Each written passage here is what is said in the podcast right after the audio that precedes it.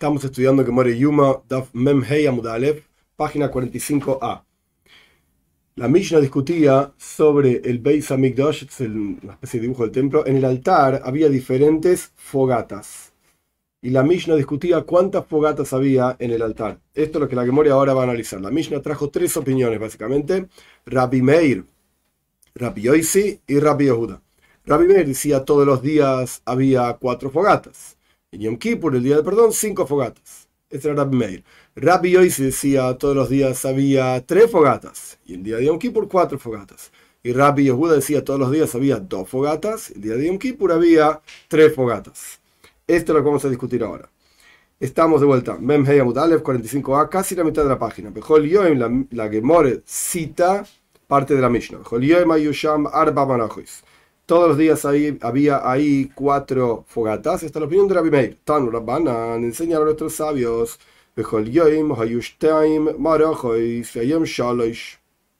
Todos los días había dos fogatas y hoy había tres.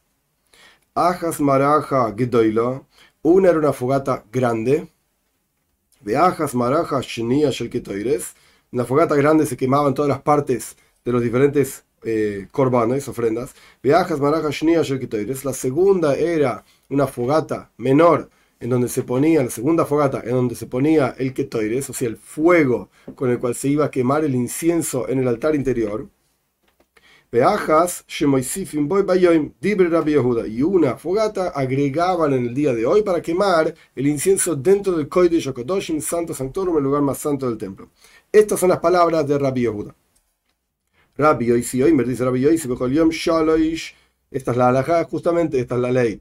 Todos los días había tres fogatas Marpa y hoy había cuatro. Ajas, Shelmaraja, Gedoila. Una de las fogatas era la fogata grande, en donde se quemaban los, los diferentes ofrendas, etc. En el medio del altar había una cosa que se llamaba tapuaj, que literalmente significa manzana, pero no era una manzana, era una montaña de cenizas que se sacaba de la maraja Gedoila, de la fogata grande y de las otras fogatas también, pero la fogata grande es la que más cenizas producía y se dejaba ahí en el medio y cada tanto se limpiaba. Entonces, Rabbi Oisi dice, tres fogatas todos los días, una cuarta fogata en el día de Yom Kippur, del día del perdón. ¿Cuáles eran las tres fogatas? Ajas, una era la fogata grande, La segunda era la, la, la segunda fogata era la fogata del incienso, Veajas Shelkiuma Eish, una tercera fogata para encender las otras fogatas, para que haya siempre fuego sobre el altar. Veajas Estas eran las palabras de Rabbi Es decir, había una fogata agregada, como dijimos anteriormente en la, opinión de Rabbi Yehuda, pero para Rabbi había una fogata adicional en donde se sostenía fuego, se mantenía fuego nada más. Acá hay diferentes versiones en el Talmud, por eso la duda, la cuestión. Rabbi Meir, hay versiones que dicen Meir, hay versiones que no dicen Meir. Esta que dijimos recién era la opinión de Rabbi Yoisi. Rabbi Meir, Oimer, dice Rabbi Meir, Arba, Hamesh. Todos los días había cuatro fogatas y hoy había cinco. Ajas, Shemaraja, una fogata era la fogata grande. Ajas, Shemaraja, Shinia, La segunda era para el incienso. Veajas, Eish. La tercera era para sostener el fuego, mantener el fuego, como dijimos anteriormente en la opinión de Rabbi Yoisi, otra fogata era para quemar los miembros y las grasas de las ofrendas que no se quemaron durante la noche anterior. Había una fogata especial, según la opinión de Rabbi Meir, no es la alajá, es la opinión de Rabbi Meir, había una fogata especial donde se quemaban esas partes que no se llegaron a consumir durante el día anterior. Y una quinta fogata, según la opinión de Rabbi que se agregaba todos los en el día de Yom Kippur, perdón. En el día de Yom Kippur se agregaba una quinta fogata. Punto. Esta es la braisa que expresa todas las opiniones que hay, o sea, Rabbi Yehuda, Rabbi Yoisi, Rabbi Meir. Ahora el Talmud quiere analizar estas opiniones. De Jula y Alma mías, Tarte, Islehu, Minalan. Todas las opiniones, sin embargo, están de acuerdo que dos fogatas había seguro. Rabbi Yehuda dice que siempre había dos fogatas, y no más excepto el día de Yom Kippur se grababa una más. Rabbi dice tres fogatas y una más en Yom Kippur, etc. Pero el punto es que todos están de acuerdo en que por lo menos dos fogatas había. Este es el mínimo denominador común, como quien dice en matemática. Entonces ahora el Talmud quiere averiguar de dónde sacaron estas opiniones que dos fogatas había seguro. O marcará, dice el versículo, eh, Vaikra o Tzaf, y oila al moita a la misbeas con la laila. Esta es la ofrenda de oila, holocausto, que se quemaba totalmente, sobre la fogata, sobre el altar, toda la noche. Esto es lo que dice el versículo. Explica el Talmud, Zumaraja Gedoila. Esto se refiere a la fogata más grande. ¿A dónde se quemaba la ofrenda de holocausto? En una fogata grande. Es una ofrenda sobre, una ofrenda de holocausto sobre el altar. Bien. Continúa el versículo. Y el fuego sobre el altar va a estar encendido. Es parte del mismo versículo. El fuego sobre el altar va a estar encendido. Esta es la fogata número 2 en la que había incienso. Se quema, es decir, no, no, en el altar exterior se quemaba el incienso, se quemaba en el altar interior, como yo ya expliqué, pero el fuego salía del altar exterior. Rabbi Yoisi pregunta el Talmud, ok, esto nos muestra que había dos fogatas, una fogata grande y una fogata segunda para el incienso. Y automáticamente lo miramos a Rabbi Yoisi y le preguntamos si vos de dónde sacás la tercera fogata que estaba todos los días. En adición a lo que se agregaba en Yom Kippur, la tercera fogata de dónde sale. Rabbi Yoisi y Rabbi Yoisi de donde sacaba que había una tercera fogata donde se sostenía el fuego, se mantenía fuego. Lo saca del final del, del mismo versículo, en donde repite el mismo concepto, que el fuego sobre el altar va a estar encendido. ¿Por qué dice otra vez el mismo concepto? Si ya lo, aprendimos en el mismo versículo, pero antes para enseñarte que había una tercera fogata. Automáticamente lo miramos a Rabbi Yehuda, que dice que solamente había dos fogatas. Rabbi Yehuda, Hahu, ¿Para qué necesita ese versículo? Este versículo, es decir, el final del mismo versículo de donde aprendemos que había dos fogatas. Que para Rabbi hoy, si el final te enseña que hay una tercera fogata, para Rabbi Yehuda, este, este final del versículo enseña otra cosa, que había que encender alioso. Atzazos es encendido, aliosos son como maderitas, que para encender un fuego más grande se necesitan maderas más chiquititas, uno enciende el fuego chiquito y luego del fuego chiquito enciende el fuego grande. ¿Qué significa esta cuestión de encender maderitas de fuego chiquito? De aprendimos en la braisa. Haya Rabbi Yehuda, oimer. Decía Rabbi Yehuda.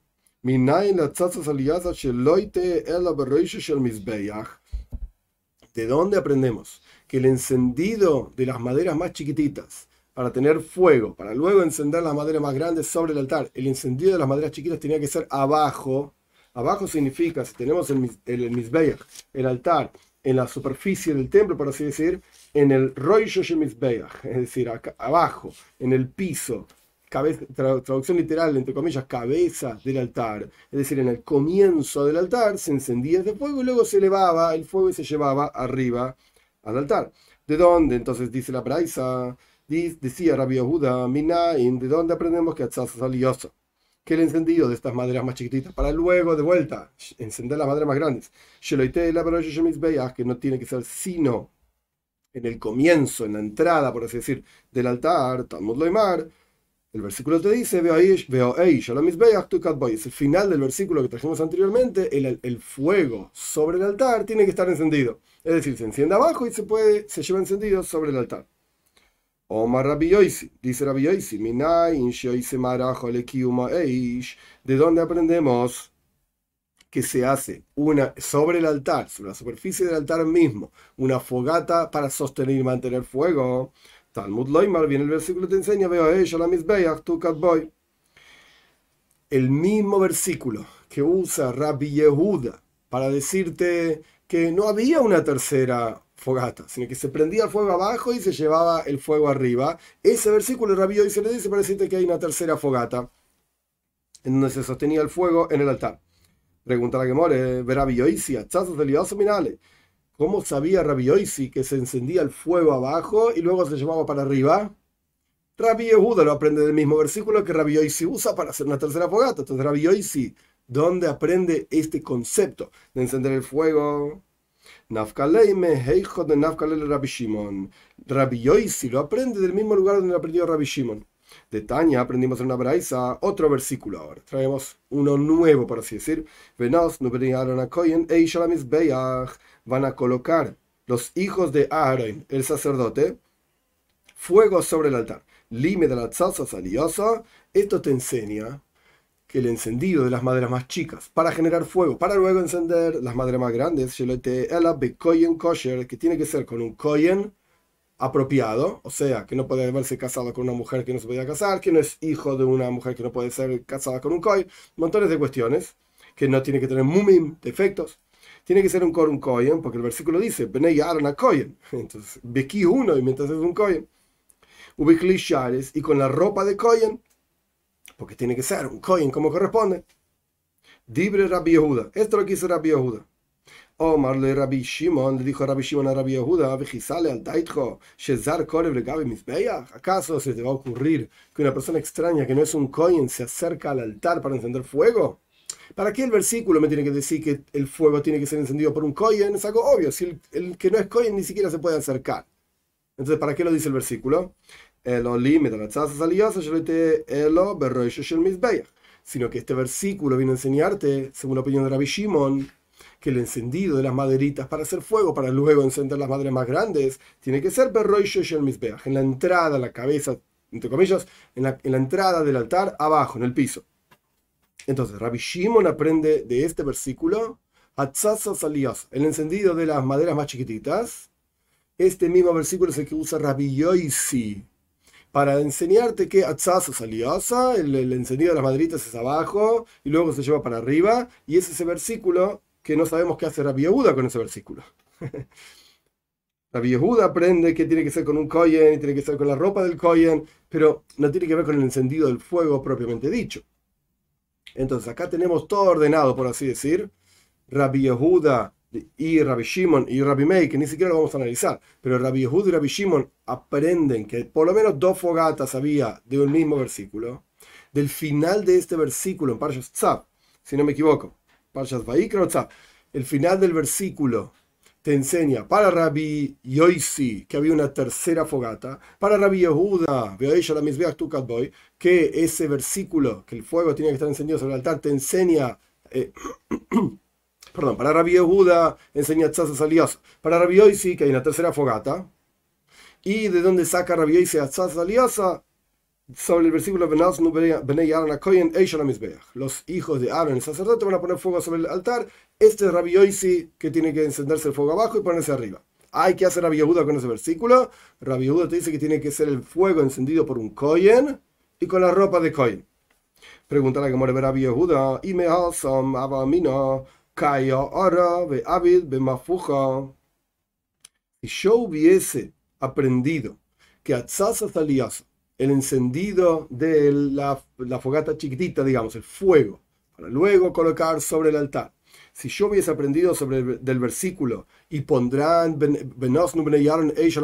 y pondrán los hijos de Aaron fuego sobre el altar, yo hubiese pensado, dice Rabbi Yehuda, no puedo aprender de ahí, yo hubiese pensado que una persona extraña puede estar en la tierra, si en el piso del altar, no en, no en la superficie del altar propiamente dicho arriba, sino abajo, puede encenderlo un extraño, y luego el hijo de Aaron se lo lleva para arriba.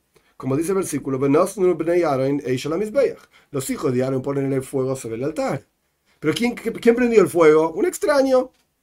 Esto es lo que yo podría haber pensado, dice Rabbi Yehuda. Kamash Malan, traducción literal por lo menos. Y Rabbi Yehuda y si yo hubiese aprendido que Atzaz Alias, el encendido del fuego chiquitito, tenía que ser de este versículo que habla de los hijos de Aaron, Hava Amina, yo hubiese pensado, Kai Ha'ara, un extraño que no es Kohen, está en el piso del templo, ve Ovid Bemafuja, y hace con un, eh, eh, no me sale el nombre exacto, esas cosas que se soplaba para fuelle, un fuelle, para prender el fuego. Y luego los hijos de Aaron llevan ese fuego arriba al altar. Kamash Malam venía a aprender que el fuego en realidad lo encendía un Kohen y tenía que ser con la ropa de Kohen.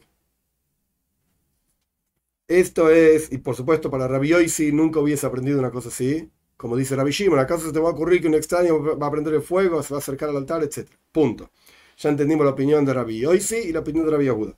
Rabbi Meir, ahora sí la que analiza Rabbi Meir, porque no podíamos mezclar Rabbi Meir en el medio entre Rabbi Yois y Rabbi Yehuda, nos íbamos a volver locos. Rabbi Meir, igual nos volvemos locos, pero no importa. ¿De dónde saca Rabbi Meir esta, esta cuarta fogata? Que era para quemar los miembros y las grasas de los sacrificios que no se consumieron durante la noche. Minale, ¿de dónde sacó esto? Lo saca de que hay una vav, hay una letra vav agregada. Y el fuego, ah, la palabra y te agrega otra fogata más. Verrabanan, ¿y por qué nuestros sabios, en este caso Rabbi y Rabbi Yehuda, no aprenden esto? Vavlo darshe la palabra, la letra Vav, que te enseña que hay toda una fogata nueva, esto no es una drasha.